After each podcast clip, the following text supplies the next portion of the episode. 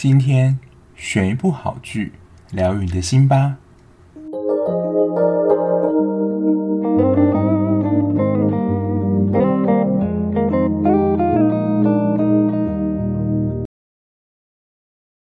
Hello，欢迎收听今天的节目，我是小 B，来到陪你追剧的单元啦。不过在海岸村恰恰恰播完之后呢，就爆出了一个新闻，相信大家也都知道了。不少就是大家对这件事情的看法是怎么样呢？我自己很无聊的去观察一下金宣武的粉丝团，他原本一开始我看到的时候，事情还没有爆发，大概是七百三十几万，七百三十八万左右。结果他后来承认之后呢，大概算小小的掉了。六万，虽然六万对我们来讲还是很多啦，不过在几百万面前，可能六万还算少。不过后来就是有他的挚友跳出来澄清之后，现在金宣武的粉丝又跑到七百四十几万了。我自己先说啊，就是我觉得演员他个人的私生活跟戏剧来讲，我并不会完全的连在一起嘛。就如果收听比较久的听众，大家就知道我对于。戏还是比较在乎演员个人生活，并没有真的很想要去了解，除非是他本人的个性也是蛮可爱的这样。不过金宣我是作为演员，我还蛮喜欢的，但我并不会去 follow 他的个人私生活。不过我觉得相对比较可惜啊，因为一开始在看到新闻的时候，除了他的私生活有被爆料之外，也有一些是说，呃，他有大头症啊，然后说其他演员演技很差，就是跟戏剧相关的。那我自己在想说，他如果就是有这种耍大牌的情形，难道是因为他之前 start up 收视好之后，有很多剧组抢跟他合作，所以就是他其实耍大牌也能够包容他吗？因为就我的理解，如果他很难配合，然后又耍大牌的话，我想应该不会有剧组会或导演会想要继续跟他合作吧。反正不知道，但是我想经过这件事情之后，在戏剧方面作品应该会暂缓不知道多久了。但我觉得他能够重新复出的几率是很高，但我觉得就这一两年可能就会消失吧。不过呢，就是即使发生这件事情，我们还是要把节目继续做下去。好啊，那又回到海岸村恰恰恰。那今天大家看标题，就是我今天要讲两集的内容。最主要是呢，我发现我第十一集的手稿写完，我可能讲个五到十分钟就结束吧，不至于构成一集。那最主要十一跟十二集呢，也是。洪班长跟尹慧珍的感情萌芽跟发酵期，到整集都是一直看他们放闪，这样。慧珍真的很会形容他们之间的感情，诶，他在一开始说他们的感情是日渐膨胀感情，不觉得这个形容很文言跟优雅吗？而且就是可以看到他们感情渐渐发展的历程，不会说好像一见钟情或怎么样。然后他们就在这一集呢，互相承认喜欢。不过因为慧珍在第十集才刚被池霹雳告白嘛，那如果他们两个马上答应交往的话，下次再碰到池霹雳的时候，可能会蛮尴尬的。那如果是池霹雳自己知道，也蛮尴尬，因为一开始他就是。抱定了就是会告白失败，所以呢，慧珍也才考量池霹雳的心情，所以才跟洪班长说：“那我们先不说出来我们在交往的事情。”然后刚刚才说慧珍形容他们感情是日渐膨胀，很文言。洪班长这时候马上回了一个，他对于慧珍的感情就像贝加尔湖这样子的一个庞大，就是对他喜欢这么大。我真的觉得这是一个撩妹的招数，而且在直货量这个感觉是很高的。我当下做的行为就是马上去 Google，跟惠正一样，就是贝加尔湖到在哪里，然后到底长什么样子？它就是西伯利亚的蓝眼睛。如果听到这样的告白，其实心里还是会觉得蛮浪漫的。可是如果真的文学造诣或是地理太差的话，可能想说，哎，到底是哪里？然后它到底长什么样的？其实不知道。可是我觉得这是一个蛮浪漫、蛮美的一个形容。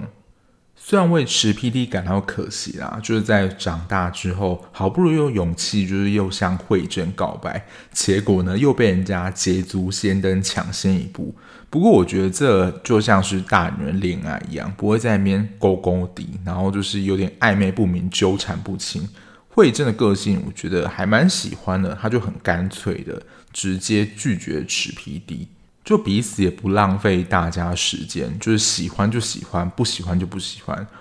我看到这边的时候，就蛮想点播一首刘若英的《后来》，就它里面有一句非常经典的歌词嘛，就是有些人一旦错过就不在。在高中的时候错过那个时候慧珍，到长大好像即使有机会再碰面，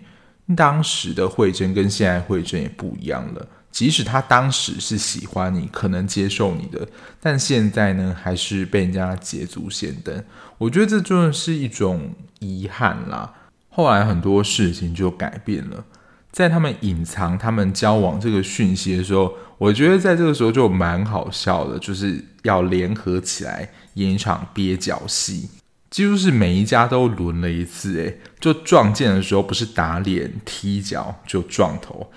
而且不要被发现，就是演戏演得太烂，就是假踢假打。慧珍是真的很用力的，就是踢了红班长的脚，打他的脸跟撞他的头。我觉得他们在躲避村里大家的视线，就真的只用一句成语来形容，就是弄巧成拙。我觉得就会跟热恋当中的青少年跟青少女一样，就大家很怕看不出来他们正在交往。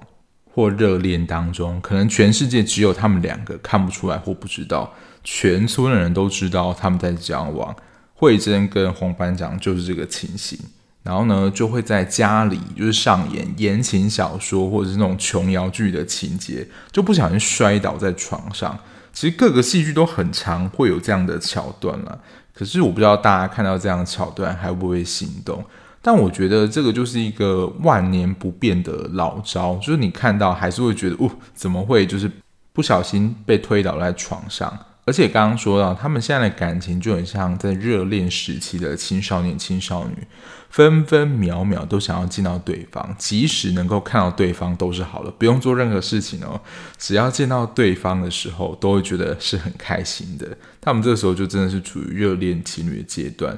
所以你看到那些交往比较久的，或是你要说已经是怨偶的伴侣的话，就是可能连看到对方脸都会觉得厌烦。那我真的是会想说，哇，那当初见到就是这种一两分钟都会觉得非常喜爱的情形，怎么会到交往过后或结婚之后变成怨偶？就是看到彼此对方就会觉得很讨厌呢？这个过程我觉得真的还蛮值得研究的。不过我身边的朋友结婚的都还蛮幸福的，虽然可能在夫妻之间吵架也是有一些小争执，但整体来说并没有太大的纷争。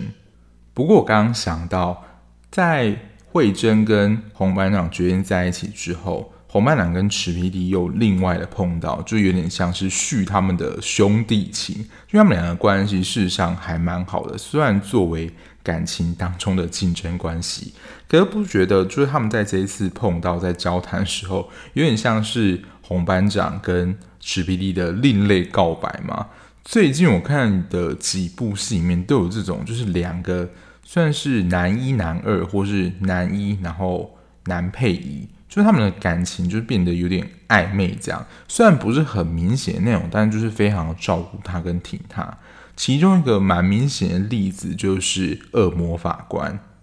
池胜演的要汉，然后也会把那个金律师接回家中住，而且对他就是也有一种又爱又恨的情感。加上这一部的女主角也不是跟男主角配对，所以呢，观众包括我啦，可能就会自行的脑补把这两个人配在一起，而且加上他们的互动真的是还蛮多的。就是我在看到池 PD 跟洪班长这一段，也是有一种。就是那种 bromance 的感觉，然后既然池 PD 呢，就从慧珍这条线退出了，当然如果他后面就一直没有戏份或存在拍导演的节目，感觉是应该会蛮无聊的吧。所以在这个时候，其实我觉得蛮明显的，我自己也有发现到，就是王企划是喜欢吃 PD 的，只是后面的发展就会猜说，诶，到底吃 PD 会表现怎么样的态度呢？我是觉得还蛮明显的，有人没有看出来的吗？因为就是他是会在吃 PD 讲话的时候就会皱眉啊，然后很多表情，而且又很喜欢跟他一起做节目。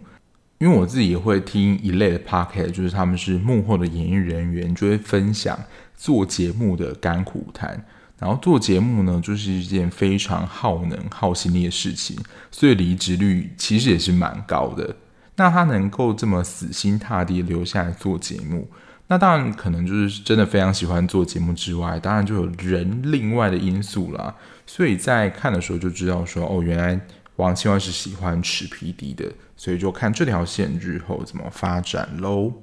然后不知道大家有没有数过红班长这人到底有多少证照？我是没有数过啊，因为他在那一次见惠珍的时候，就好像那个信用卡的那一排一样，就直接放下来，就是秀出他的证照。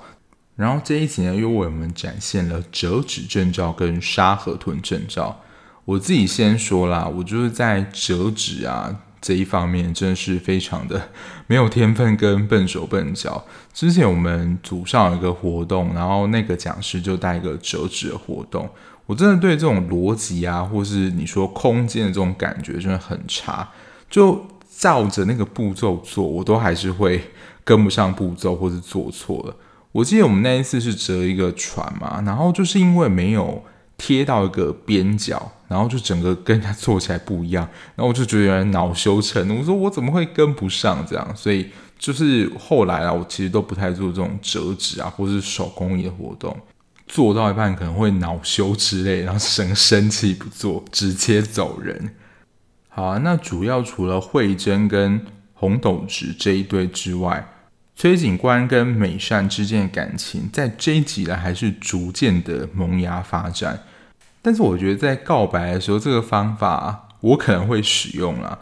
就是假装没听到或忽略。其实我在有时候在办公室也会用这一招，因为我们其实坐得蛮近的，讲话除非是那种悄悄话程度，我们才会听不到，不然。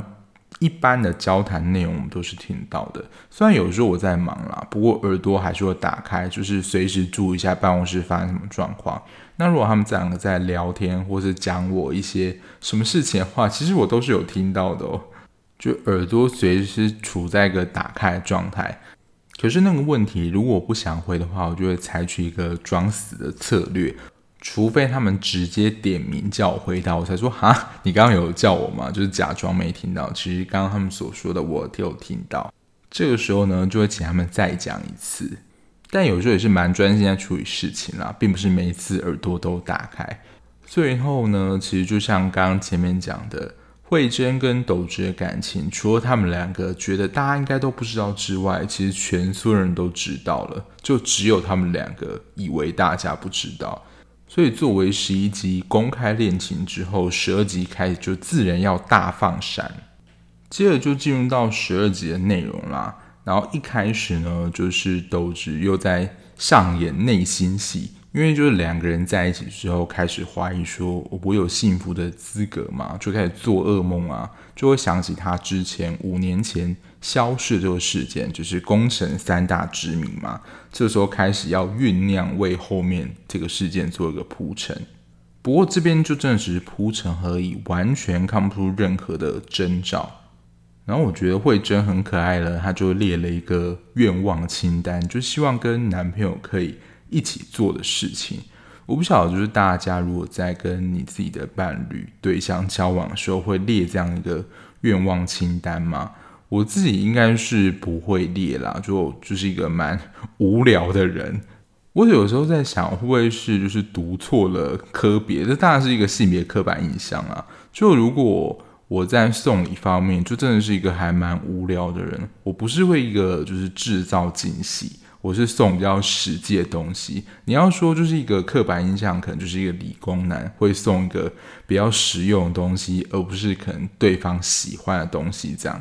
先不论是不是情侣啦，不晓得大家在收到礼物的时候，是希望收到实际的东西，还是浪漫，然后可能是喜欢但不实用的东西呢？其实我后来想想，就是两个礼物，其实我都会蛮高兴的。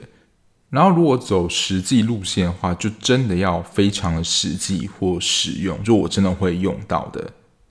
如果它是实际就是使用商品，可是可能就是一年用个一两次这种，我就会觉得好像如果是送喜欢，我搞不好会比较喜欢。但我觉得朋友就是一个心意啦，就是立刻圆回来。然后这个时候就他们还在放闪阶段，慧珍跟。美善就是他们在讨论说他们的关系啊，就是有柏拉图式的爱情，跟最后会走到性爱这一段的爱情。我还是先解释一下柏拉图式爱情，就是就是在精神上的交流，不会有一些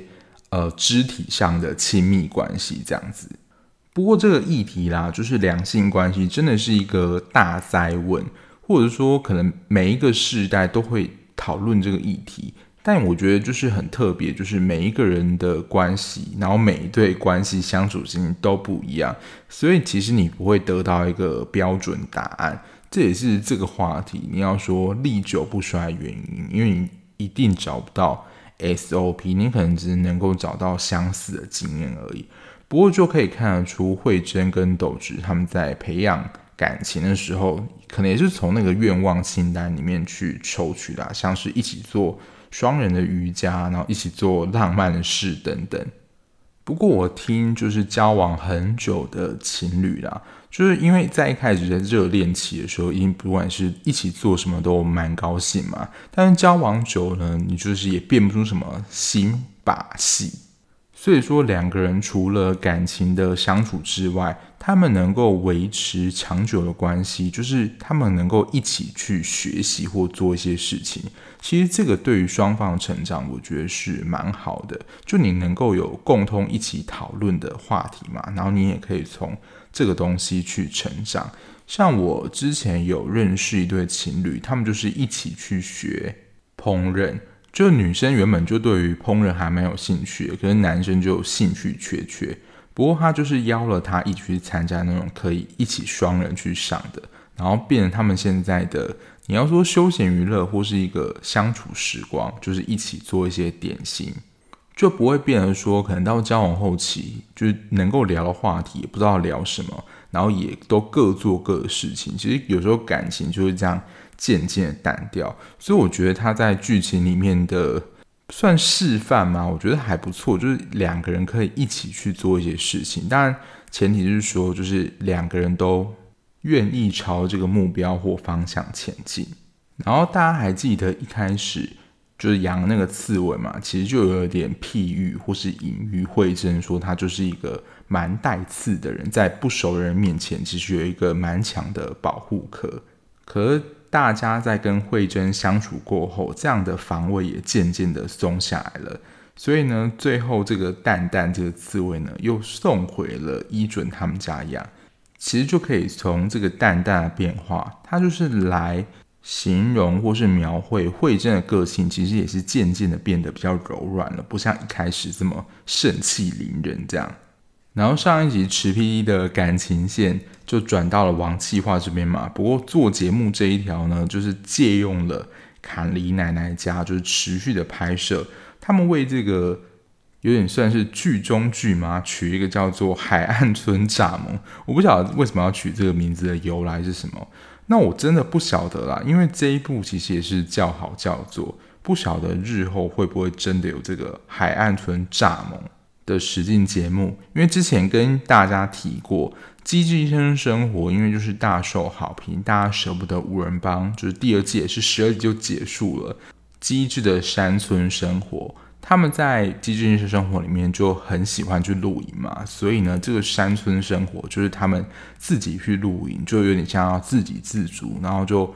观察他们这几天以来就是住宿的一些情形，这样就是一个韩国综艺节目啦。我自己是只有看了第一集的前半部分，因为后来就是太忙，要花时间去追剧了。不过，如果你想要持续看到五人帮疗愈的节目的话，可以去看《机智的山村生活》。OTT 平台有我记得 Friday 跟爱奇艺都有买这个节目。除了五人帮之外，我是还看预告，还有看到冬天申炫彬还有郑元妈都去那边客串一下，所以就是除了五人帮之外，还是有一些小惊喜的存在的。不过这个机智乡村生活真的是打铁趁热啦，就是它在快完结的时候就有这样的消息抛出来了。那目前海岸村恰恰恰已经结束了，可能至少有两三个礼拜了。目前也因为金宣武这件事情，所以这部戏虽然还是有一些讨论度啦，不过就没有像《机智医生生活》一样就延续了这么久。所以我想要这个海岸村蚱蜢这个节目的话，应该是几率比较小啦。就看之后制作组会不会有一些想法出现这样。然后在这一集，我觉得两对主要情侣在感情上，其实我都觉得这是一个蛮有趣的发展。虽然慧珍跟斗子已经是确定在一起嘛，但是池 PD 跟慧珍的关系其实还是维持的蛮好的。所以呢，当这个时候池 PD 有困难的时候，慧珍就还是会继续照顾他嘛。然后这时候斗子就有点吃醋。然后如果真的要分析一下啦。红班长就是斗直这个角色，他生气的方式就是生闷气，不表达，然后用一些很隐微的动作来吸你的注意，你就会觉得说，诶，这个人今天怎么这么奇怪啊？他就是不会说出来那种人。然后你可能啊，就是问他说：“你没事吧？”他说：“没事。”但其他的声音就是会隐微的，或者是真的很明显啊，就会表达不爽这样。我以前啦，说实在也是，就是有点会生闷气人，可是后来就是会直接的讲出来，但我不会很直接表达，但是我可能就会跟对方说，我可能不太开心，就会直接表达出我的情绪啦，也不用让对方再猜说，那你现在在不爽什么，就会形成一个僵局。其实如果要看啦，从这一点上。慧真的感情观，我觉得是比红豆子成熟非常多的。就慧真的感情，他这真的是一个大人的恋爱，他是可以沟通，然后他有想法会直接表达出来。可是红班长呢，就是有点像是小孩子这样性格，就是他如果有痛苦或怎么样，他不会直接讲出来，就是会用一些行为表达，让你注意到，然后让你去关心他，询问他怎么了。大家可以就是先记住这一点，看看后面的就是发展是怎么样。我觉得我会蛮喜欢慧珍，就是申敏儿在这部里面演的这个角色的个性，她是一个很成熟大人。什么样是大人恋爱？我觉得就是像尹慧珍这样子的表现。然后另外一对呢，就是我们所说的，你就是要杀球杀到我脸上，我才会承认你喜欢我。就是真的一种朽木不可雕也的感觉，就是美善做球都已经做成这样了，然后呢，崔行景还是没有办法察觉说美善是在做球给他，他们不是在买那个烤鸡，就算他们情感最开始时候的那个算是定情物吗，然后这时候就可以看到崔行景就是维持一个很呆萌，然后很憨直这样角色。所以呢，就是他听不懂美善的言外之意，还要那个老板出面协助说，人家做球都已经做成这样了，你也该告白了吧？我不晓得呢，这到底是一种乡村人的老师，还是就是恋爱经验其实没有太多人的想法？我是还蛮好奇，但是好像也没有说啦，就是崔刑警的恋爱经验，美善是他交往的第几个女生呢？之前是都没有。告白经验嘛，不过美善可以看得出来，他跟慧珍的个性是比较像的。这好像在之前的集数有提到过。好啊，总之呢，这一对第二对的 CP 也在这一集算是有比较明朗的结果啦。然后在这一幕，我觉得也是大家应该蛮印象深刻的，因为慧珍的愿望清单有一个就是帮男友买礼物，然后她就是随便挑。其实我们可以从剧中看到慧珍的服装是真的还蛮华丽跟蛮漂亮的，所以就是你知道所费不貲，然后可能牙医赚的也不少吧，买了一个五百五十五万韩元的珠宝，价值十三万台币，这也是有扯到。不过我自己觉得我真的是眼界太小了，因为我有朋友他是做百货业的。那因为百货在周年庆或是有活动的时候，他们其实会有一些信用卡的刷卡礼，诶，不是刷卡礼啊，就是你刷多少就会送多少现金。然后那个门槛不是几万或是几十万哦，它是可能刷一百万，然后才可能送几万这样子。然后我朋友说，这些就是这种名额啊，我们都觉得说不可能吧？你又不是周年庆或怎么样，没有，就是一开店可能应该没有几分钟那么夸张，可是几个小时内就会额满了。我想说，你到底是买了什么东西，一次可以买几百万？而且是平常日哦，所以绝对不可能是普通上班族啊！普通上班族可能赚钱都来不及了，没有办法一次就下手花几百万这样。不过也可以从这边就看得出来，慧珍跟斗直在财力上是有一些差距的。我觉得这边可以跟最后的一幕讲，就这一集的最后一幕，他们就是搭了一个小萤火，蛮浪漫的气氛嘛，就是我这一集封面选的图。他们其实就有谈到一个议题，就是女生比男生会赚钱。其实女生比男生会赚钱，我个人觉得是没有什么问题的。但这也可能是受到社会价值观的影响，或是男生的自尊心，就会觉得说男生如果赚的比女生少的话，就会蛮丢脸的，所以可能会引起男生的你要说自卑心态，就会觉得说我怎么会赚输女生，或是赚的比较少这样。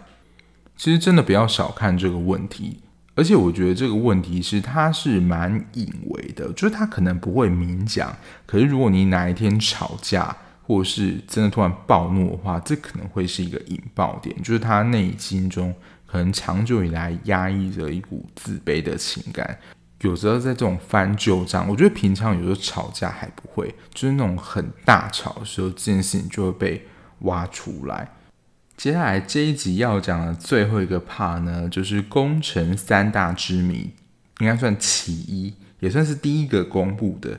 就是华珍跟张远国为什么会离婚这件事情。我自己看到这一段的时候是蛮有感的啦，不知道大家怎么觉得呢？我之前在看一个网络节目的时候，他我觉得下了一个非常好的注解。